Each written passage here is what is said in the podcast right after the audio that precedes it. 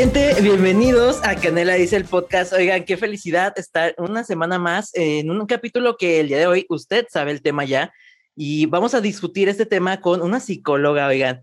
Ella es Marlene West, ella tiene una carrera en psicología, forma parte de un podcast llamado, y me voy a dar el lujo de decir el nombre como ellos lo dicen en su programa, el podcast junto a su primo y el día de hoy nos acompaña para hablar de la vulnerabilidad, algo que usted en casa tiene muy claro que es. ¿Cómo estás, Marlene? Bienvenida. Hola, muchas gracias. Estoy muy, muy contenta de estar aquí contigo. El placer es todo mío, Marlene. Oye, para darle, ya, vamos con el tema, a lo que ruge chicharrón. ¿Qué es la, la vulnerabilidad, Marlene? la vulnerabilidad es este proceso en el que muestras tus emociones a la otra persona, lo que realmente sientes, lo que realmente piensas. Ah, y pues básicamente es eso. Palabras más, palabras menos. El vulnerable, el sentirse vulnerable podría ser sentirse en riesgo también o expuesto. Sí, sí, o sea, la, vulnerabilidad conlleva eso, el estar como en el spotlight, el poner como tu corazón allá afuera y claro que existe el riesgo de que te hagan daño y claro que te, que te puede doler o que puede pasar algo malo y no sé, cosas así.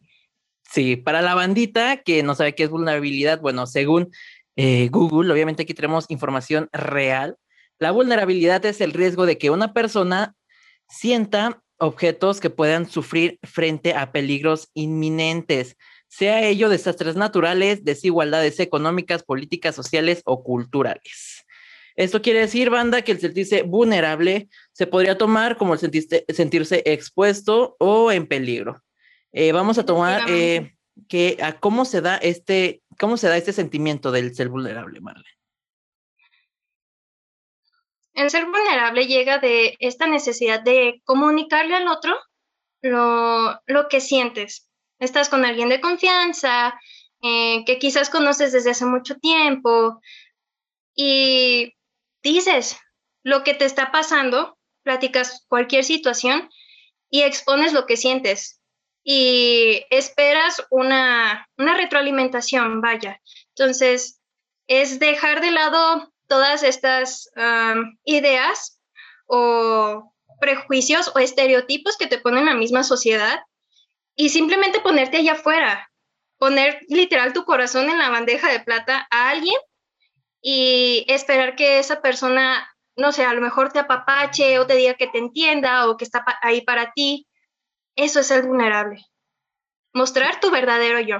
Fíjate que hay una, hay bueno, es como una teoría o historia japonesa en la que ellos dicen que las personas tenemos tres caras. La que le muestras al mundo, la que le muestras a tu familia y a tus amigos y la que nunca muestras, que eres tú en realidad. Entonces, para mí el ser vulnerable es mostrarle a estos dos primeros tu verdadera cara. Real, creo que sí, es muy, es, es muy interesante eso que dices porque es totalmente de acuerdo. Creo que tenemos una, bueno, yo por lo, por lo regular y siento personalmente que tengo un, un ser con mi familia ah, y un ser muy diferente al que tengo con mis amigos. Y el que enseño, el que enseño realmente al mundo, el que enseño con mi familia y el que tengo, eh, eh, ojo, y el que tengo yo mismo. O sea, también tengo una perspectiva mía, personal, que obviamente pues no muchos conocen. Y, eso creo que es justo eh, muy importante porque sí, la vulnerabilidad es esto que hacemos cuando nos sensibilizamos con alguien, cuando hablamos con alguien de temas personales, de problemas personales. ¿Cómo podríamos detectar que estamos siendo vulnerables, Marlene? Bueno, te pondré un ejemplo que es el mío.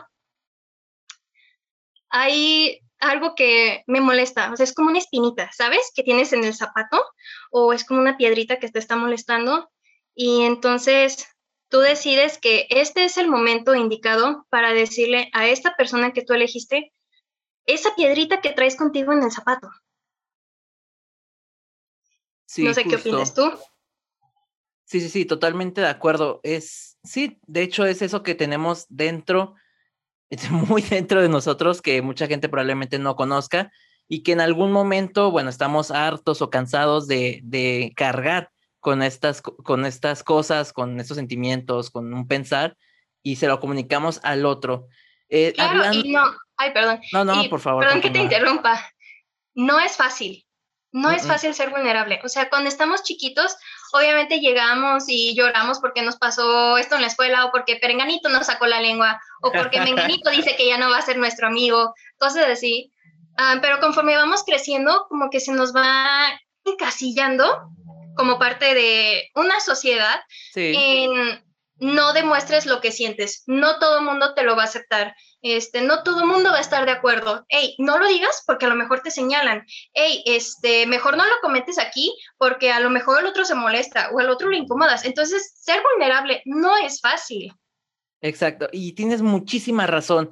Fíjate que, bueno, eres compañera de la universidad, estás totalmente consciente de que hace unos, unas cosas de unas semanas estuvimos grabando eh, unas mesas de análisis allá por la universidad. Y justo comentaba esto de que existe un juego de roles que la sociedad te impone y es lo que tienes que hacer frente a ellos, porque para ellos, y como puse el ejemplo en la misma mesa, si eres mujer, te obligan a ser femenina a usar vestido, a usar tacones, a tener novio, a casarte, porque justo eso es muy importante. La gente ahorita ya, si eres mujer, tienes que casarte, tienes que hacer de comer, porque según ellos, esa es la labor de la mujer. Entonces creo que esta parte es muy importante. Claro, y son estereotipos que no son nada sanos, ¿sabes? Porque no le hacen ningún favor a nadie. Que llegan y les dicen a las mujeres, sí, tú tienes que hacer esto y esto y esto y esto. ¿Y qué pasa cuando una mujer llega, no sé, con la pareja o con los amigos o con el papá o con el hermano o con el abuelo y les expresa, hey, esto me está pasando y me duele. Estás loca, estás exagerando, las cosas ni son así, tú nada más inventas. Y ahora nos vamos al otro lado con... Nos vamos al otro lado con los hombres. Como te dije, empezamos todos iguales, todos chillamos, todos expresamos alegría, todo el mundo nos abrazamos, quieres besar a todo el mundo, te agarras de la mano con quien sea y de pronto es, ¿por qué te agarras de la mano con tu compañero? Eso no está bien, los hombres no hacen eso. No llores, los hombres no hacen eso. No, no tienes por qué mostrar tus sentimientos. Un verdadero hombre no demuestra nada. Y entonces, ¿cómo creces? Todo acomplejado, ya no sabes si decir, si no decir, sientes a lo mejor que todo el mundo está en tu contra o que nadie te va a entender. Entonces, son estereotipos que no ayudan a nadie y que yo considero que se deberían reestructurar, ni siquiera romper, pero reestructurar. Esa siempre es mi palabra. Y entender, porque mucha gente, aún en el siglo XXI, sigue encasillando a las personas de, de todas las maneras posibles es como si cualquier, o sea, vas por la vida y cualquier persona busca lo peor, lo peor de ti para encasillarte y no lo hagas y está mal y, es un luchar de todos los días y, eso que dices tiene mucha razón y conozco muchos hombres que al día de hoy, o sea, se han convertido, y lo voy a decir con todas las palabras, en, o sea, tan machistas por las ideas que tienen arriesgadas de que los hombres no lloran, no demuestran sentimientos, de que la mujer los tiene que servir y es algo bien cabrón que, o sea, que si, estando en el siglo XXI sigue pasando. Y justo... Eh, Exacto, y hay un punto que me gustaría... Claro que sí, por favor. Ay, perdón. Hay un punto que me gustaría tocar. Venimos de un hombre y una mujer. Si te llevas bien con ellos o no te llevas bien con ellos, eso es punto y aparte, pero venimos de un hombre y una mujer. Por lo tanto, tenemos un lado femenino y tenemos un lado masculino. Y por estos estereotipos se nos obliga nada más a explorar un lado. Si eres mujer, el lado femenino. Si eres hombre, el lado masculino. Entonces siento que también a todos nos falta mucho reconectar con este otro lado que tenemos. O sea, la mujer no es débil. La mujer no nada más sirve para lavar este, platos y calzones y tener cuantos hijos le mande Dios o lo que ustedes quieran.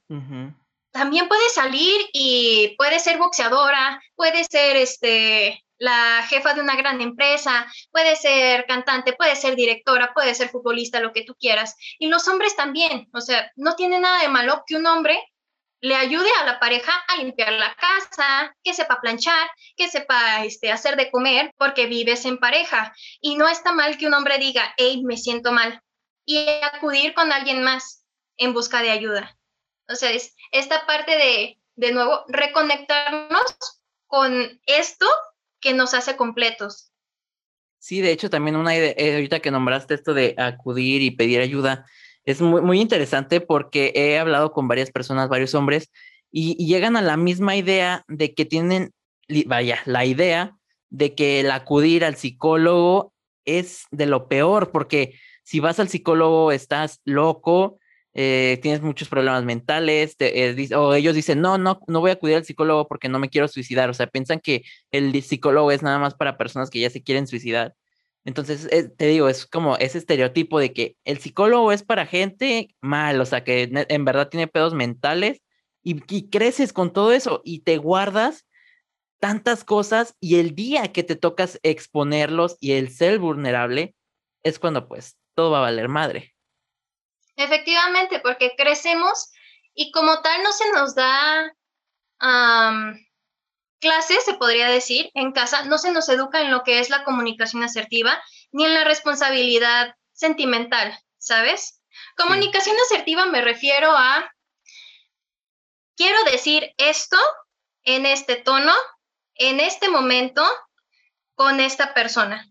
Nunca comunicación triangulada de que ve y dile, o es que yo digo, o un mensaje. Todo eso se puede malinterpretar. Sí. Entonces siempre es comunicación asertiva. Uno, uno de los maestros de mi terapeuta, porque claro que yo también voy a terapia, eh, le decía a mi terapeuta, el problema no es que me digas perro, sino la perra manera en que me lo dices. Creo que eso lo ilustra. Y ahora, respecto a la responsabilidad sentimental o emocional, es esto lo siento yo y no es culpa ni responsabilidad de nadie más hacerse cargo de esto que yo siento. Estaba viendo la otra vez una imagen eh, de Rick and Morty y, y, sale, creo que es Morty, el que va con una psicóloga y pues le está echando ahí su rollo, ¿no? Todo lo que trae. Y entonces la psicóloga le dice, la gente hace cosas, pero no las hace para herirte. Tú eres el que les da el significado y el poder que quieres que tengan. Si a ti afecta, es porque tú decides que te afecte. Totalmente de acuerdo. Y sí, y sí, justo hay, hay, o sea, la intención que le das muchas veces a las palabras, híjole, o sea, si, por ejemplo, yo con mis amigos me llevo de groserías, pero es, o sea, con una intención de voz, pues no agresiva, como, como le puedo dar una, una intención cuando estoy realmente enojado. Entonces, es justo esto de que, aparte de que tú tomas las cosas como quieres, eh, justo es esto, o sea, el saber comunicar, como tú dices, ser asertivo con lo que estoy comunicando y con lo que estoy diciendo. Y ahora tomemos en cuenta que esto no es algo que nosotros ya lleguemos con el paquete, ¿no? De que, ¡pum!, saliste de la panza de tu mamá y ya sí eres. Son patrones aprendidos. Lo hacían tus papás, lo hacían tus abuelos, lo hacían tus bisabuelos, tus tatarabuelos, todos tus ancestros lo hacían. Y es un patrón que se va repitiendo. Entonces es muy importante el darse cuenta de que, hey, estoy teniendo estas actitudes repetidas que yo aprendí como los demás aprendieron, que a lo mejor en su momento les sirvieron, pero ahorita no me están sirviendo. Los reconoces, los resignificas, los reestructuras y los cambias. Súper, sí. algo que quería agregar era, eh, bueno, para mí otro tipo de vulnerabilidad es, bueno, es de lo mismo, va de lo mismo, pero que me parece muy importante es el orgullo el aceptar que la, bueno, hace, hace una cosa de meses tuvimos, tuve un conflicto con un, par de personas y cuatro horas nos tardamos en, y no, o sea, y no llegamos a nada, pero cuatro horas nos tardamos discutiendo porque nadie cedía, o sea, era un orgullo de, y, justo creo que va de la mano con el ser vulnerable, de decir, bueno, la, la, la cagué, güey, y, y lo vas a aceptar, pero no, o sea, es un orgullo constante. ¿Crees que esto se sigue debiendo al papel que llevamos en la sociedad? Claro que sí, porque nos enseñan que tú solito tienes que poder y tú siempre tienes que tener la razón. ¿Y cómo vas a dejar que el otro gane? Porque, siempre es una competencia, en lo que lo quieras ver, siempre es una competencia de que no, yo soy mejor, no, yo tengo la razón y cada vez va escalando y va subiendo y nadie cede.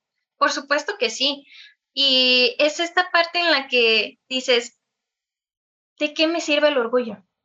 Si al final del día estoy hiriendo a alguien que yo quiero y que yo aprecio y que yo estimo, ¿sabes? Y a lo mejor muchas veces por el orgullo nos perdemos de situaciones o de personas que de verdad, que de verdad queremos y con las que de verdad queremos estar, nada más por eso. Y, y se rompen relaciones por no querer aceptar que tú, tú, y esto, esto se ve más relacionado, creo, en parejas. Creo que conozco a una otra pareja que, que, híjole, tienen puros problemas porque nadie quiere aceptar la culpa de lo que hizo. Y es, y es un pelear constante de que yo no fui y, y bueno, sí fui, pero no lo voy a aceptar porque yo soy el hombre y X oye razón. Ajá, como me decía mi terapeuta. Sí, Marlene, es que tú apuntas y dices, es que es tu culpa. ¿Cuántos dedos están apuntando a la otra persona? Uno. ¿Cuántos dedos te están apuntando a ti? Cuatro. F. Banda, aprendan a apuntarle cuando estén echándole la culpa a alguien. Oye, Marlene, ¿tú tienes algún caso en el que hayas, te, hayas sentido eh, vulnerable? ¿Alguna experiencia cercana a este sentimiento? La verdad es que tengo muchos problemas con mi propia vulnerabilidad. O sea, que sea psicóloga y que vaya al psicólogo no significa que yo ya tenga toda mi vida arreglada y que yo ya esté perfecta. No, siempre hay algo que puedo trabajar. Sí. Siempre puedo ser mejor, ¿sabes? Y me gusta ser mejor por mí. Y en consecuencia, pues, soy mejor para los demás.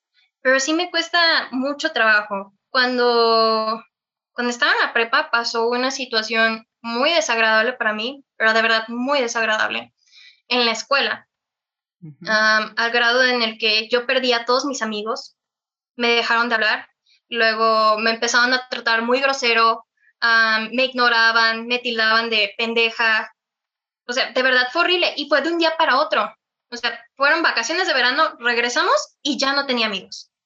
Y luego los maestros también como que sintieron el deber divino de meterse, empeoraron las cosas, este, mi familia se peleó, empeoraron las cosas, me peleé con bla, bla, bla, bla, bla de mi familia, las cosas horribles. Y me sentí tan mal que llegó un momento en el que dije, nunca más. Y de verdad me la creí, de verdad me la compré, nunca más. Y entonces, de un día para otro, cerré todas mis redes sociales, me cambié de turno, estuve a nada, a nada de cambiarme de escuela y repetir año con tal de no estar ahí. No le dije a nadie que me iba, no le dije a nadie que me cambiaba, nada más desaparecí. y pues obviamente quedé muy resentida, ¿no? Con todos ellos y por todo lo que pasó. Y entonces me graduó y entro a la universidad y estudio toda mi carrera de psicología y no hice un solo amigo. Porque de verdad no estaba dispuesta a dejar entrar a otras personas y que existiera la posibilidad de que me hicieran daño otra vez. Ahora, yo no tenía comunicación asertiva, yo no tenía responsabilidad afectiva, yo no sabía qué era eso, yo no sabía qué hacer. Nadie me lo enseñó y nadie se lo enseñó a mis papás ni a sus papás y todos los ancestros. Entonces llegó un momento en el que me quedé sola. Y yo decía, sí, es que yo puedo sola y yo no necesito a nadie. Y luego llego a terapia y me doy cuenta de que no estoy sola en el mundo. Todos dependemos de todos. Tú y yo dependemos del de la luz, del del internet, del que vende las carnitas, del de los tacos de la esquina, del médico, del psicólogo, del enfermero, del dentista, de todos. Porque todos vivimos en una sociedad. Esto es un conjunto de personas que se ayudan mutuamente a salir adelante. Entonces, cuando entendí eso y volteé y vi que había cortado todos los lazos que tenía en mi vida, dije, ¿qué estoy haciendo? Y entonces me esforcé por empezar otra vez. Y no, no ha sido fácil.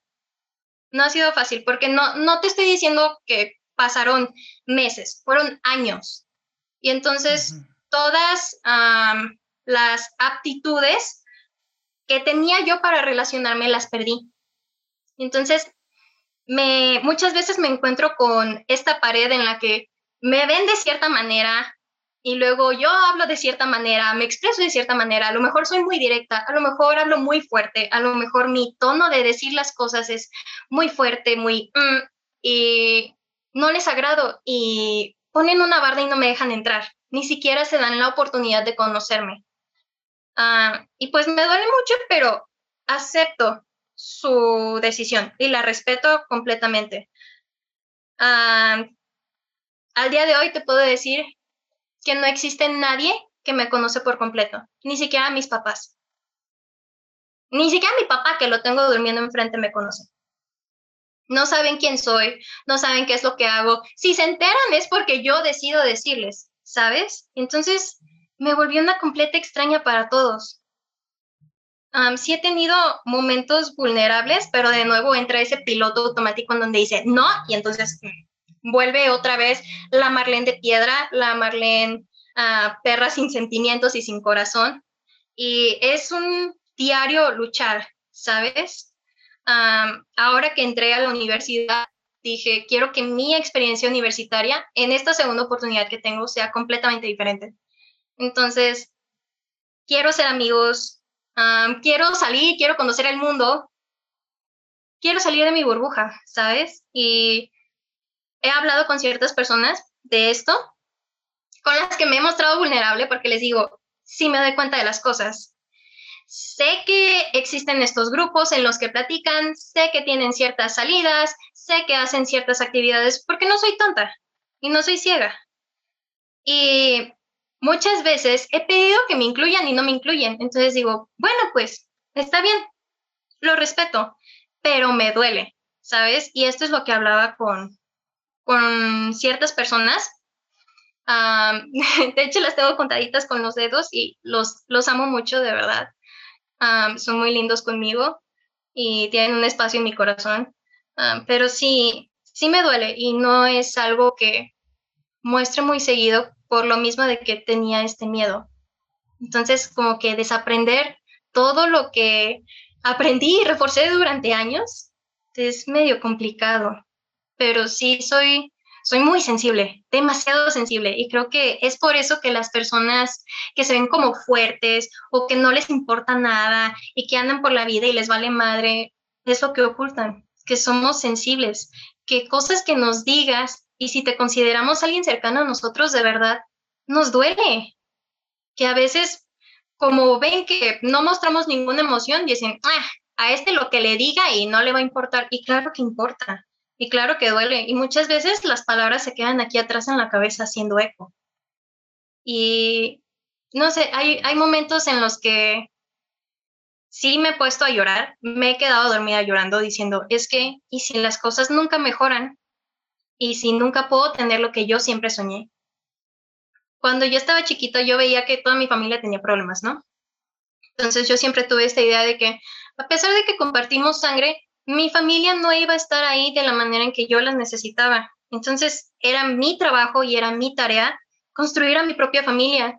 Entonces yo desde siempre he soñado que, no sé, me voy a vivir con alguien, llámese pareja, llámense amigos, llámense roomies, este, y hacemos un desmadre y de que sea un domingo a las 10 de la mañana y me hablen y de que, güey, estoy aquí afuera, te traje de desayunar y yo les diga, oye, pero ni me he bañado y me digan, no hay pedo, tú ábreme, o de que me hablen y, la neta, necesito un día de karaoke con peda.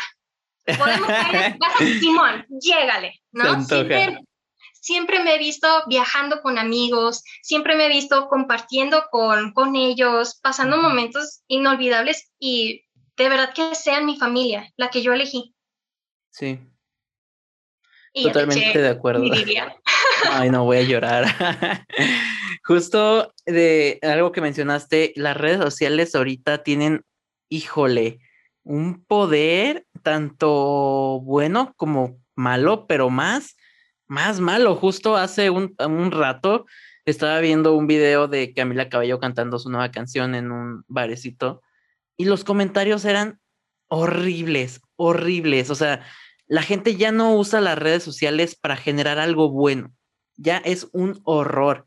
Y, justo creo que todos hemos sido vulnerables en redes sociales y más porque me incluyo en a principios de pandemia.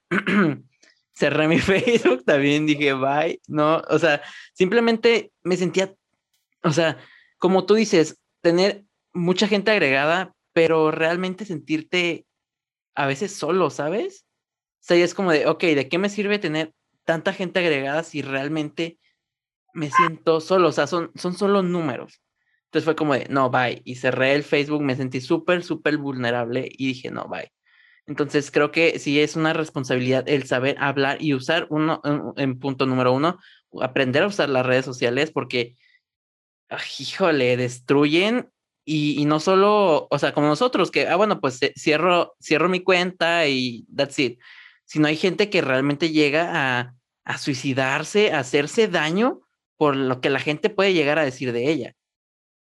Ahora, otra, otra cosa que me gustó de que dijiste fue el que tú creas a tu propia familia. Y eso es muy cierto. Y como tú dices, ciertamente si tenemos la familia que, que a pesar de todo va a estar ahí. O sea, sí va a estar ahí, pero, pero algo, o sea, no, no hay como una confianza. Ajá, creamos una barrera con, con, la familia porque justo nos sentimos vulnerables y más porque obviamente pues vivimos con ellos y pues el que sepan nuestras cosas estando todos los días y más ahorita en pandemia nos vemos todos los días está, está muy cabrón entonces si creas tú una familia que yo quiero mucho a todos mis compañeros de la universidad a mis compañeros de, la, de la, prepa de la secundaria porque justo y fue por ejemplo la mi familia de de la secundaria, o sea, fue de, de pura gente que era rechazada, güey. O sea, tal cual, de que, ¿sabes qué? Aquí no cabes y, pues no, aquí no te queremos. Entonces, sí, yo me, yo me sentía vulnerable al punto de que andaba solo, güey, por la universidad con miedo a, a estar con alguien, a hablar con alguien. Entonces, justo es esto, llegas con alguien o con personas que son iguales a ti y es cuando creas una familia, cuando te sientes a gusto para hablar de ti, y de quién, e, como tú dijiste, de, las personalidades, de quién eres realmente. Sí, o sea, mi recuerdo más bonito y de la última vez que yo consideré que llegué a ser feliz en todos los sentidos fue mi primer año de secundaria. estuvo súper padre. Fue, yo siempre crecí con la idea de que yo era inteligente y no bonita. Entonces, por lo tanto, me iba a quedar solo por el resto de mi vida, ¿no? O sea, ¿quién me iba a pelar, güey? ¿Quién me iba a pelar? Y resultó que alguien me peló. Y, y estuvo súper chido, fue una relación muy bonita. hice muchísimos amigos, este, coincidíamos en muchísimas cosas, platicábamos de todo, siempre estábamos juntos, todo el grupo. Tenía dos compañeros que tocaban la guitarra y entonces hace cuenta, ay, no vino la maestra, Hagan una fogata. Júntense las sillas y hacíamos un círculo de sillas, se ponían mis compañeros en medio a tocar la guitarra y todos cantábamos canciones juntos. Nos fuimos de paseo a Mazamitla y todos jugamos y convivimos y nos las llevábamos bien. O sea, ese fue el último recuerdo en el, bueno, ese fue el último momento en el que yo recuerdo que pude ser yo con toda mi autenticidad y me abrazaron y me quisieron y me aceptaron y a eso es a lo que me aferro cuando estoy así como que, ah, no se va a poder, no, si en algún momento lo tuve, en algún momento lo voy a poder tener. y respecto a las redes sociales, vaya, o sea, todo el mundo sale sonriendo, ¿no? Todo el mundo tiene ah, sí, todo el mundo está logrando, uff, y están en la cima y viviendo la mejor etapa de sus vidas y viviendo la fantasía y todo lo que Y entonces estás tú aquí en tu casa encerrado en plena pandemia y tú ves que tu compa anda en Europa viviendo su vida después de que ya terminó su carrera, siendo exitoso y dices, y yo aquí como pinche papa de costal abandonada, ¿no? Sí, y, Es, un bajón, o sea, al final del día es un bajón de que, güey, o sea, ellos sí están haciendo algo y yo estoy aquí. Ajá, y es cosa de recordarnos que no solo son la imagen y la sonrisa que ves en tu pantalla, también son seres humanos, también tienen sus crisis existenciales, también se pelean y se agarran del chongo, y también hay días en los que no se quieren levantar de la cama y no quieren saber del mundo.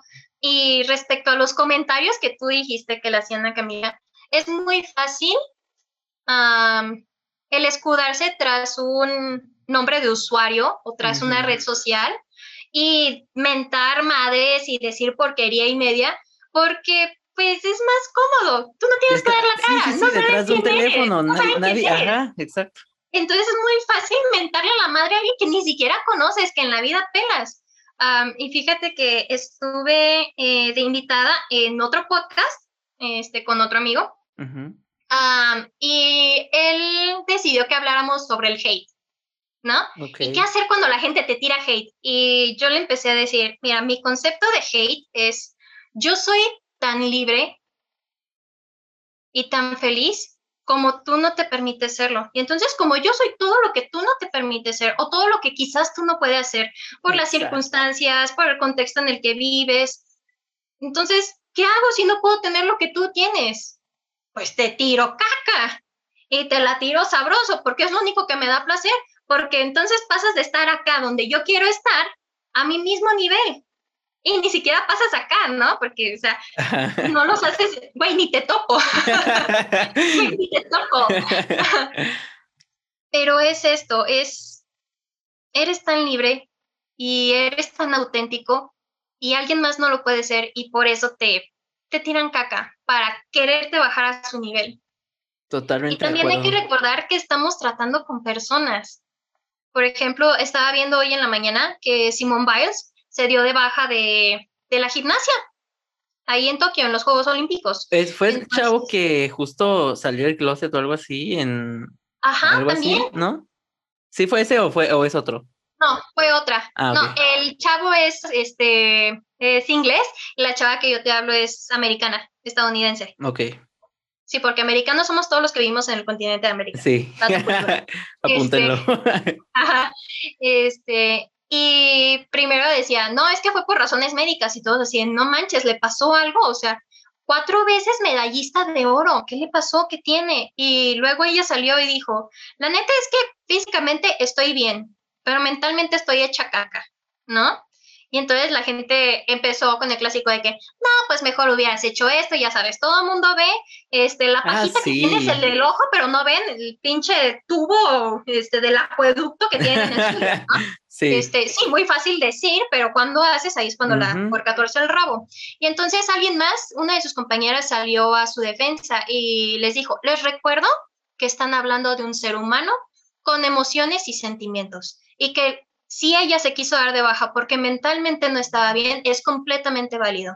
Y eso es algo que nos tenemos que recordar constantemente. O sea, con esto de la pandemia, nos hemos tenido que ir a nuestras casas y no tener contacto con nadie. Y ha sido muy difícil mantener las relaciones sociales, ¿no? Estás muy acostumbrado a ver a tu compa todos los días en la escuela y de pronto lo ves a través de una pantalla. Y como que en cierto momento vas perdiendo la conexión humana que tenías, porque jamás en la vida las redes sociales ni la tecnología van a sustituir el toque y la calidez humana, jamás. Entonces se nos empieza a olvidar todo esto y entonces se nos hace muy fácil decir, porque total, si no le gusta nada más lo bloqueas o apagas tu cámara y tu micrófono o tu computadora y te vas al chato. Y entonces es recordarnos esto, estamos tratando con seres humanos y todos tenemos una batalla y todos eh, a lo mejor estamos pasando por un mal momento, y es, recordar eso, es tener empatía por los demás, es pensar, lo que yo digo le va a ayudar de algo, lo va a construir como persona, este, le va a echar porras, le va a echar ánimos. Lo que yo tengo que decir es más bello que el silencio, ¿no? Entonces no lo digo. Exacto. Oye, para esta última pregunta, para cerrar, una de las vulnerabilidades que creo, por lo menos en mi caso, se presenta más es la física. Mi, mi, mi físico, eh, híjole, el, el, ir a la playa y conozco igual varias, varias personas que hemos llegado a lo mismo de que ir a, la playa, alguna alberca o cualquier cosa. Híjole, el tener que estar a veces sin camisa, uf, que, o sea, es una vulnerabilidad bien cabrona. ¿Tú has vivido algo así? Claro, hay diferentes tipos de vulnerabilidades y claro que he vivido la del cuerpo y la sigo viviendo, ¿no? sí, existe esta pequeña cosita que se llama dismorfia corporal, que cuando estoy en mis puntos más bajos de mi vida me pega y es horrible, ¿no? Sí. no sé si tú lo has podido apreciar, pero yo tengo un cuerpo muy diferente a las demás mujeres. yo desde muy joven me empecé a desarrollar, o sea, yo tenía ¿qué te gusta? Siete años y me empezaron a crecer los pechos. Para cuando estaba en primera de secundaria, ya era 32B en brasier. Y de pronto mis caderas se ensancharon así enormemente y crecí de acá y mi cintura se quedó así súper chiquita y me empezaron a salir estrías en todos lados, ¿no? Porque fue el crecimiento tan súbito que mi piel, pues básicamente se rasgó. Y todos los días es un batallar con eso. Es un batallar porque no encuentro ropa, porque o me entra de las caderas o no me entra, porque me cierran las camisas o me quedan enormes, porque si el short está más arriba de donde puedo esconder mis estrías, ya no lo uso, porque, ay, es que tengo celulitis, o sea, yo usar un bikini, nunca en la vida, jamás en la vida, me animé a usar short hasta que cumplí 18 años.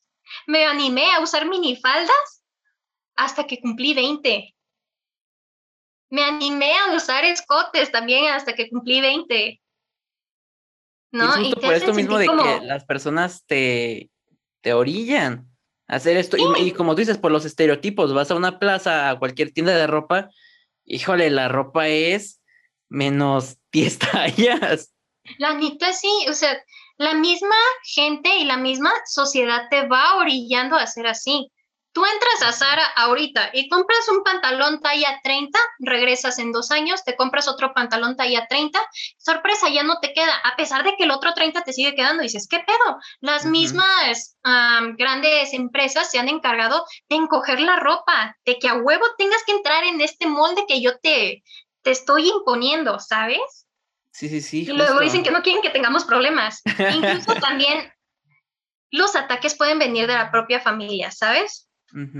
Sí, yo me acuerdo de algo muy, sí, algo que siempre tengo muy presente es que una vez íbamos mi abuela, mi mamá y yo, y me dijo mi mamá, vamos a comprarte ropa, porque la que tienes ya no te queda. Y yo así ah, ok. Y entonces llegó y me pidió la misma talla que yo siempre usaba, por supuesto que no entré, porque mis caderas de ese, entonces a las que ya tenían este, nada que ver. Y me acuerdo que le decía a mi mamá, es que tengo que pedir tallas más grandes, y es que por qué, y es que por qué. Y ella me volteó a ver y me dijo, es que tienes que dejar de comer y empezar a hacer más ejercicio porque estás gorda. Y eso se me quedó acá. Es un trauma. acá. Mi abuela le escuchó y le puso el cague de su vida, ¿no? de todas maneras, eso se te queda acá. Y sí hubo un tiempo en el que dejé de comer porque decía, es que estoy gorda. No, mija, no estás gorda, así son tus huesos, ¿no? No te los puedes lijar para que te vean más así ya eres, ni modo. Esto es lo que eres y esto es lo que tienes que aceptar. Con esto vienes y este cuerpo maravilloso que tienes es lo que te permite estar con tu familia, estar con tus amigos, este, ver las estrellas en la noche, escuchar esa música que tanto te gusta, ese cuernito, Alfredo, relleno de Nutella que te fascina. me mata, me este, mata. entonces, es dejar esta batalla que tenemos con estos estereotipos que se nos han impuesto, con estas ideas que también se nos han impuesto y que a lo mejor no fue de manera consciente, ¿no? Ajá, adrede. sí, hacen lo mejor que pueden con lo que tienen y con lo que saben. Mucha gente no conoce nada mejor. ¿Sabes? Y ahora que lo veo para atrás, lo entiendo. Porque ya pasé por todo eso, porque ya crecí, porque ya maduré, porque ya lo puedo entender. pero sí es aceptarse y quererse uno mismo, porque si no lo haces tú, no lo va a hacer nadie más. Sí, totalmente. Si, si, tú no te das tu lugar, nadie te va a dar tu lugar. Si tú no vas tras tus sueños y tus metas, si no, este, si te conformas con menos de lo que crees que mereces, nadie más te va a dar más. Tú eres el encargado de decidir hasta dónde quieres llegar y qué es lo que aceptas y qué es lo que no aceptas. ¿Sabes? Sí, literalmente, pues tú decides quién, en primera, quién quieres ser, cómo quieres ser. Y también ahorita me acordé de algo que dijiste también que me gustó, que fue el que la gente habla eh, literalmente por hablar, y todo eso, y que aunque parece, y por lo mismo que creamos esta barrera para que la gente no nos conozca realmente, todas esas palabras se van acumulando y acumulando.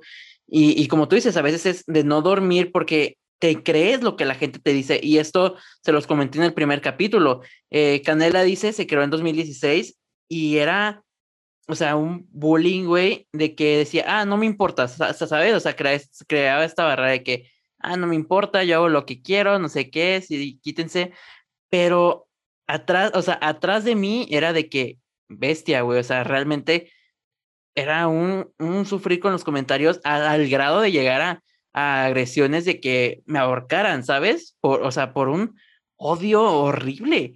Entonces, justo es esto de que dices, ah, pues un insulto, no pasa nada, pero insulto tras insulto tras insulto y, y vas a ir subiendo de nivel a un grado, güey, violento. Y no solo físicamente, sino mentalmente. Efectivamente, o sea, de verdad hay que pensar en qué tanto puede llegar a afectar a los demás lo que decimos o lo que hacemos, porque a lo mejor muchas veces no decimos nada, ¿no? Ay, mamá, me corté el cabello. el barridón. Llegas a una fiesta vestido de cierta manera, el barridón, ¿no? Eh, dices algo y te voltean los ojos. O sea, de verdad nunca dejamos de comunicar. A pesar de que no hablemos, seguimos comunicando. Entonces hay que ser conscientes de todo esto. No te voy a decir que te pongas a cada rato esto que voy a decir y esto que voy a hacer es correcto o no es correcto. No, nada más es cosa de irse moderando. Si, si tú no quieres que te lo hagan a ti, no lo hagas a los demás. Sí. ¿Sabes? Y a lo mejor guardas resentimiento porque dices, no, es que este güey no me conoce y se le hace muy fácil hablar de mí, que no sé qué, que no sé cuánto y guardas muchísimo resentimiento y luego por eso a lo mejor caes en depresión o a lo mejor este, te quieres suicidar o tienes ideas suicidas, cuando la verdad es que también es cosa de comprender, ¿no? O sea, a lo mejor si puedes recibir una, una agresión, tú decides si la contestas o no y cómo la contestas, pero es pensar, esta persona me está respondiendo de la única manera que a lo mejor sabe responder y está haciendo lo mejor que puede con lo que tiene y pues pobre, ¿no? Pero entonces, si tú estás bien contigo mismo, así te brinquen en la cabeza y te escupan en la cara. Ay. Tengo una jauría, una disculpa. Saludos al perrito. Ya, perdón, es que llegó mi hermano y pues le hacen fiesta, ¿no? ¿Qué te, no te diciendo? Ah, sí, que si tú estás bien contigo mismo así te brinquen en la cabeza, te escupan en la cara, te avienten huevos, te lamenten, te dejen mensajes de odio, no te va a importar. Porque tú vas a estar a gusto contigo, porque tú siempre vas a estar en tu centro, ¿sabes? Y tú tienes el poder de darle a las demás personas la importancia que ellos creen que tienen. Entonces, tú estate bien contigo mismo, tú trabaja para ser mejor persona y pase lo que pase, tú vas a estar bien. O sea, uno tiene que estar bien consigo mismo porque uno quiere, no por los demás. Porque el día que lo hagas por los demás y esa persona se vaya, entonces, ¿qué te va a quedar? ¿Sabes? Totalmente. Marlene, para cerrar, ¿qué le dirías a alguien que se siente constantemente vulnerable y, y cosas así, vulnerable y con ese sentido tan feo que, que muchas veces no logramos entender? Le diría que no está solo, no está solo. A todos nos pasa en algún momento de nuestras vidas, por lo menos en uno. otros vivimos y batallamos todos los días con eso. y algo que yo siempre me repetía en mi cabeza era, nada dura para siempre y las cosas van a cambiar. Incluso una, una maestra en la secundaria un día me vio muy triste y se acercó conmigo y me habló y me dijo, Marlene, todo esto que estás viviendo ahorita, en un futuro te va a hacer más fuerte y algún día vas a poder ver hacia atrás y comprender a estas personas y a lo mejor comprender que necesitabas todo esto para entonces darte un empujón, buscar ayuda y florecer. Entonces, de verdad, nunca dejes que nadie te apague tu luz. Nunca dejes que nadie se interponga entre tus sueños y tus metas y tú. Quien tiene el poder de cambiar su vida y de ser tan grande como quiera ser y de lograr todo lo que quiera lograr, eres tú. Entonces, de verdad, nunca te des por vencido. Y otra cosa, si te hirieron antes y te da miedo que te vuelvan a herir, está bien, tómate tu tiempo para retirarte un momento y sanar, pero después vuelve, porque luego tenemos estas ideas de que, no, es que como me hicieron daño, a lo mejor este también me lo va a hacer otra vez y entonces ya no lo voy a dar todo. No, porque entonces por culpa de alguien que no te supo valorar o que no te supo querer o que de verdad no supo cómo reaccionar. Personas que se van a seguir presentando en tu vida, se van a perder de la maravillosa persona que eres. Suena medio injusto. Es correcto. Mi invitación es, vayan, si, si necesitan buscar ayuda, busquen ayuda, cuestionense, qué es lo que quieren, para dónde van, qué es lo que quieren. Este, creo que dije que es lo que quieren como tres veces, entonces cada que diga qué es lo que quieren, por favor, lo que quieran, pero shot. Este, y siempre trabajen para ser mejores personas. Todo cambio empieza por uno mismo. Sí, justo, creo que todo lo que nos pasa es por algo y, bueno, yo en mi caso yo creo que sí si la gente no hubiera hecho lo que hizo en el momento allá por 2016, ahorita no sé tal cual qué estaría haciendo. Entonces, se los agradezco a todos aquellos que en algún momento llegaron a, a herirme, aunque no se hayan dado cuenta, a hacer malos, neta, mal plan. Se los agradezco porque por eso me hace quien soy al día de hoy. Entonces, banda, cuídense un chingo, vayan al psicólogo, no está mal, acudan al psicólogo si necesitan ayuda y comuníquenlo con sus mejores amigos, con ustedes mismos, háblenlo ustedes mismos y razonen qué están haciendo y cómo lo están haciendo. Marlene, ha sido un gusto tenerte aquí el día de hoy. Ay, para mí también, de verdad. Yo conozco la historia detrás de Canela Dice el podcast.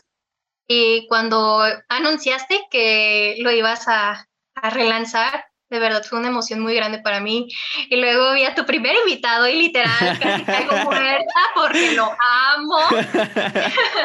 y la verdad es que estoy muy orgullosa de ti y de tu proyecto. Y de verdad, soy tu más grande fan. Yo siempre te voy a echar porras. y lo que necesites siempre voy a estar para ti, de verdad y de corazón. Gracias. Y justo, y te lo confieso que cuando estaba planeando el proyecto, fuiste la primera persona eh, fuera de los invitados de la temporada que dije, quiero que, que Marlene esté en, esté en este podcast, porque justo, bueno, en el salón dices muchas cosas muy inteligentes, en verdad, me entretengo bastante cuando hablas porque dices cosas muy ciertas y de una manera muy, muy interesante y fuerte. Entonces dije, necesito que Marlene esté, eh, que analice el podcast y, literal, en cuanto lancé el podcast fue como de, oye, ¿quieres estar en un episodio? Y fue como de, así de, las veces que quieras. Súper, sí. Sabes que esa es tu casa, Canela dice es tu casa y espero te hayas divertido, porque eso es, eso sobre todo el divertirse, el entender. Y como les dije desde un principio en el podcast, es saber que no estamos solos y que no, eh, que no hemos sido los únicos a lo, que nos ha pasado. Entonces, banda, espero hayan eh, comprendido y más allá de, de comprender algo, de de relacionarse con nosotros y con lo que nos ha pasado y que ustedes entiendan que no está mal sentirse mal y que hay que seguir adelante. Sí, los sentimientos de todos siempre van a ser válidos, siempre. Y nadie es nadie para hacerlos menos. Entonces, vayan detrás de lo que quieren, que nada los detenga. Sigan sus sueños, banda. Sí, por algo pasan las cosas. Por algo, por algo, todo es por algo, eso es real, eso es real. Así que Nunca cuestionen al destino, las cosas vayan ahí con Rebe Vidente, ella les puede leer sus cartas. Ya sé. Y pásenla bien. el contacto. Super, sí. Banda, sean felices, pásenla bien. Yo soy Alex Canela. Alex, para los que le da mucha flojera decir tantas palabras. Y esto fue un episodio más de Canela Dice el Podcast. Adiós. Bye.